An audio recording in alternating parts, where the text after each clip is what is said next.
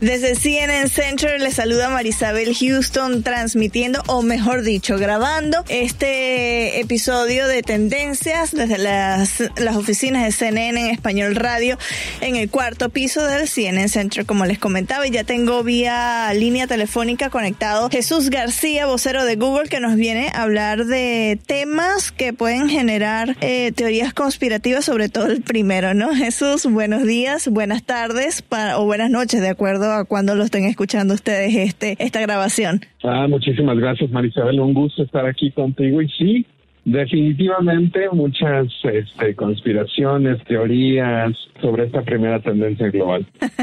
y les estamos hablando de la nueva información que dieron a conocer científicos europeos sobre la posibilidad de encontrar vida en Marte. ¿Qué es lo que descubrieron, Jesús, que tenía mucha gente, a muchos científicos celebrando? Bueno, pues desde mil, cientos de años hemos hablado sobre la vida, la vida en Marte, ¿no? La posibilidad de, vida en otros planetas, en otros sistemas solares, etcétera. Hemos estado explorando los planetas que están más cercanos, pero de todos yo creo que uno de los más explorados es Marte. Y justamente esta semana, por medio de un radar, pudieron detectar un lago de agua líquida en la superficie de Marte.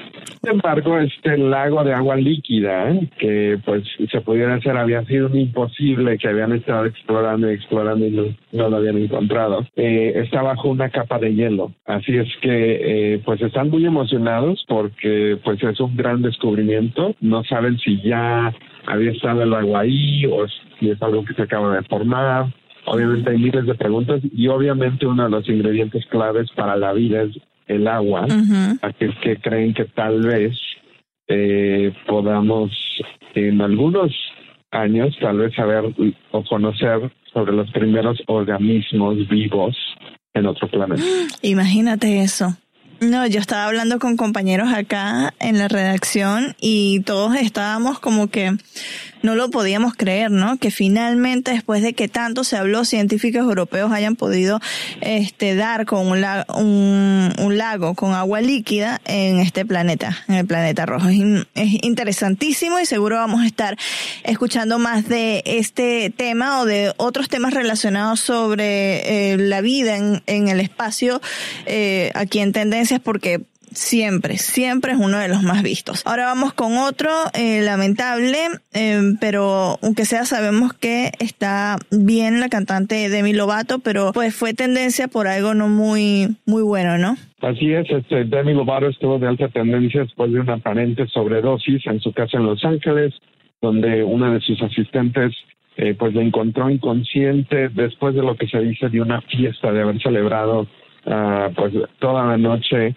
eh, y, según, según los relatos que se han dado a conocer por medios de comunicación, aparentemente los eh, servicios de emergencia que le, encontraron, pues le, le, dieron este una medicina que es específicamente para la sobredosis de narcóticos, mm. así que mucha gente pues ha estado hablando sobre eso. Ella ha sido muy abierta sobre pues las, las sustancias y su adicción en el pasado y pero pues como tú acabas de mencionar sabemos que está en el hospital sabemos que está bien por por lo menos lo que se lo que se ha dejado saber y pues mucha gente estuvo obviamente buscando información sobre ella en los momentos después de que se dio a conocer la noticia pero ya también después obviamente se filtró el audio de la llamada a los servicios de emergencia y pues mucha gente estuvo también comentando sobre eso porque específicamente la asistente dice que no usen las, sirenas.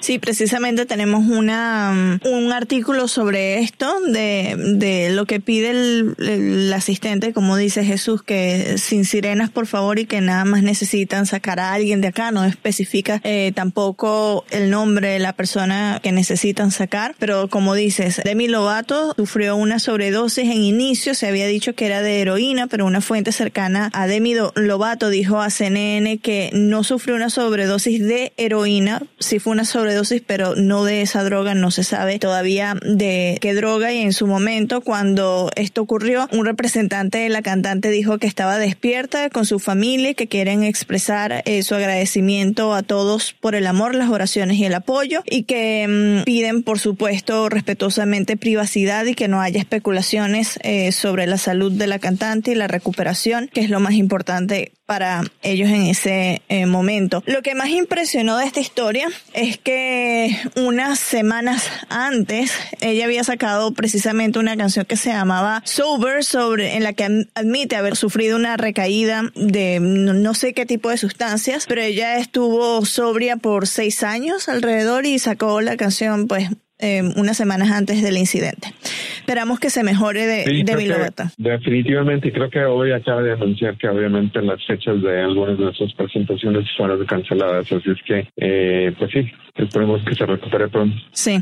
Ahora vamos con otro evento que me dio mucha lástima que aquí en Estados Unidos no lo pudimos ver porque las imágenes que nos llegaron desde otras partes del mundo eran bellísimas y fue el eclipse total de luna más largo del siglo XXI que muchos fueron los afortunados, pero no nosotros en este país de verlo. Eh, ¿Qué es lo que buscó la gente en específico con respecto a este evento? Bueno, pues eh, mucha gente no sabía necesariamente dónde se iba a poder ver, así es que estaba buscando información sobre eso y para que nosotros que estamos en esta otra mitad del mundo, en Estados Unidos desafortunadamente no, no pudimos verlo, pero eh, pues mucha gente alrededor del mundo lo pudo ver y también pues estuvieron buscando las imágenes, los videos, las comparaciones, pero pues ya llevamos oh, eh, un eclipse cada, cada mitad del del, del mundo en los últimos meses, así es que creo que no nos fue mal. Hace casi un año fue el de sol que se vio desde acá, desde Estados Unidos. ¿Recuerdas que fue súper, súper comentado y de hecho tengo unos lentes acá en la cabina de CNN en Español Radio que dieron aquí en CNN para bajar, este, ver el eclipse. Era la única, el único momento en que veías a productores, periodistas de CNN en la calle, todos reunidos mirando al cielo para ver el eclipse. Así que fue un evento grande que a nosotros sí nos dio, tuvimos la fortuna aquí en Estados Unidos de verlo, otros países no. Así que bueno, está bien que otros países también tengan la oportunidad de ver otro tipo de eclipses. Ahora un tema global que no solo nos debe preocupar para nosotros aquí en Estados Unidos, sino también en América Latina y es precisamente con información de nuestras tarjetas de crédito. Cuando nos toca nuestro dinero, todo el mundo salta, ¿no? Así es, y esta semana varias personas alrededor del mundo saltaron porque hackers internacionales publicaron los datos de un número aproximadamente de 14 mil tarjetas de crédito que pertenecen a distintos bancos alrededor del mundo, incluyendo varios en Latinoamérica. Así que mucha gente pues estuvo buscando información sobre eso. Obviamente esto viene eh, pues meses después aquí en los Estados Unidos sobre eh, la falla de seguridad de Equifax uh, y pues toda esta información que se sigue filtrando y es que ah, hay que tener mucho cuidado, hay que revisar los estados de cuenta y pues definitivamente estar en contacto con el banco para ver si hay alguna otra precaución o modo de seguridad que se debe de implementar.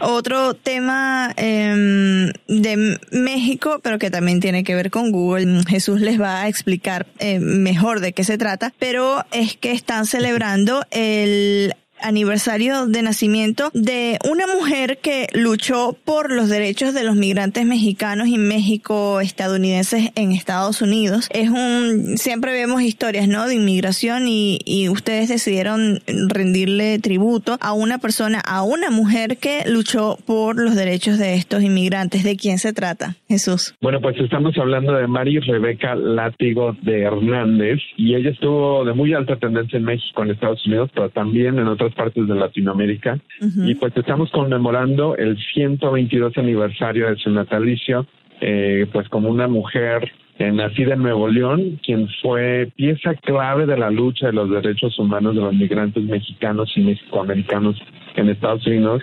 Y obviamente una celebración bastante relevante en estos tiempos, ¿no? Que se me hace muy interesante. De hecho, me emociona mucho compartir eh, pues con todo el mundo cuando hay personajes de este tipo en, tendencia porque eh, se me hace como que le estamos atinando y estamos educando a la gente a la misma vez, ¿no? Hay mucho interés. Yo nunca había escuchado de ella, eh, pero pues al, al ver el duro y poder hacer un poquito de investigación alrededor de ella, la verdad que fue una gran persona y, y pues un tema bastante pues relevante eh, específicamente en cuestión de lo que estamos viendo en la frontera, la separación y todo eso. Sí, es lo que te iba a decir, que a pesar, bueno, esta mujer, eh, María Rebeca Látigo de Hernández, nació hace 122 años, pues hace muchísimos años, muchísimas décadas que empezó su lucha por los derechos de los migrantes y que años después todavía sea una temática que se sigue hablando y que se sigue luchando también por ello. Es importante conocer las historias de este tipo de personas que tal vez no están en la boca de todos, no todos conocen por sus nombres y sí es importante pues darlos a conocer para que mm, veamos que no es una lucha reciente, sino que también tiene varias décadas, ¿no? En la mente de otras personas también que mm, tal vez, no sé si la lucha de, mm, de esta señora fue un poco en secreto, si fue bastante pública pero bueno, siempre es bueno conocer eh, las historias de estos héroes, ¿no? Que, que, de alguna manera se convierten en héroes desconocidos. Ahora con este video de YouTube, yo lo vi la semana pasada, moría de la risa, lo mostramos aquí en CNN en español. Y te digo, si a mí Tom Cruise me dice que haga esto, yo sí me lanzo. Pero todavía yo lo estoy pensando si hacer esto o no. Yo creo que aunque Tom Cruise me diera la opción de hacerlo, no estoy seguro si lo hiciera, la verdad. ¿De qué le estamos hablando a la gente, Jesús? Bueno, pues estamos hablando de Tom Cruise que forza a James Corden a, hacer este, pues, eh, skydive. Eh, para aventarse de un avión, eh, pues, y esto todo viene, esto todo viene de, pues, la cuestión de la última película de, de Tom Cruise, de Misión Imposible y obviamente él hace bastantes stunts. Sí, de sus escenas de acción las hace él mismo, ¿no? Exactamente. Y eh, mucha gente siempre se ha preguntado que si de verdad lo hace y si de verdad este no tiene un doble que haga ese tipo de escenas de peligro. Ah, y pues ahora pues lo puso a James Corden a intentar hacer lo que pues él hizo, uh, uno de sus retos eh, así es que el video está buenísimo, bastante divertido. Eh, el video ya tiene 7.6 millones de vistas y pues podemos ver a, a Tom Cruise y James Corden cómo practican un poquito de la lección, van despegando, etcétera. Eh, pero te voy a decir, el, el aterrizaje de James Corden me asustó. Ay, pobre James Corden. pero sí es algo que, mira, todo el mundo me estaba hablando de esta película. Yo, yo no sé cuántas películas de Misión Imposible, creo que nada más he visto la primera, esta es la sexta edición, pero todo el mundo me dice, la tienes que ver porque es que precisamente las, las escenas de acción y los stunts son buenísimos. Y sí, yo vi varios reportajes en, en los que decían Tom Cruise hace no sé qué, camina en la ala del avión. Eso muchas veces los vimos, pero no sé, que alguien lo diga. Y que eh, esto, a ver, con estos programas aquí en Estados Unidos es el mejor truco publicitario, ¿no? Para que vayan a ver la película. Pues no sé, o sea, sí, obviamente parte de es de que él está promocionando la película, pero, pero pues yo creo que James Corden y otros programas en particular, pues en verdad, este... Se prestan para esto, ¿no? Creo que desde la última generación de los cómicos de los programas de, de, noche, se ha evolucionado el formato y han tomado muchísimos más riesgos en el tipo de contenido, de interacción con los artistas, con el talento. Y creo que esto es parte de, ¿no? Se me hace interesante. Imagínate, no, hace 20, 30 años no te imaginarías ver a, este, Letterman haciendo esto jamás. Sí. haciendo eso. bueno, si para Zona Pop a mí me quiere invitar Tom Cruise con Javier Merino a, saltar de un avión y hacer escenas de, de Fallout, de Mission Impossible Fallout, ahí no los pensamos y lo podríamos hacer. Lo pongo ahí en el universo. Mil gracias Jesús por acompañarnos de nuevo. Gracias, hasta la próxima.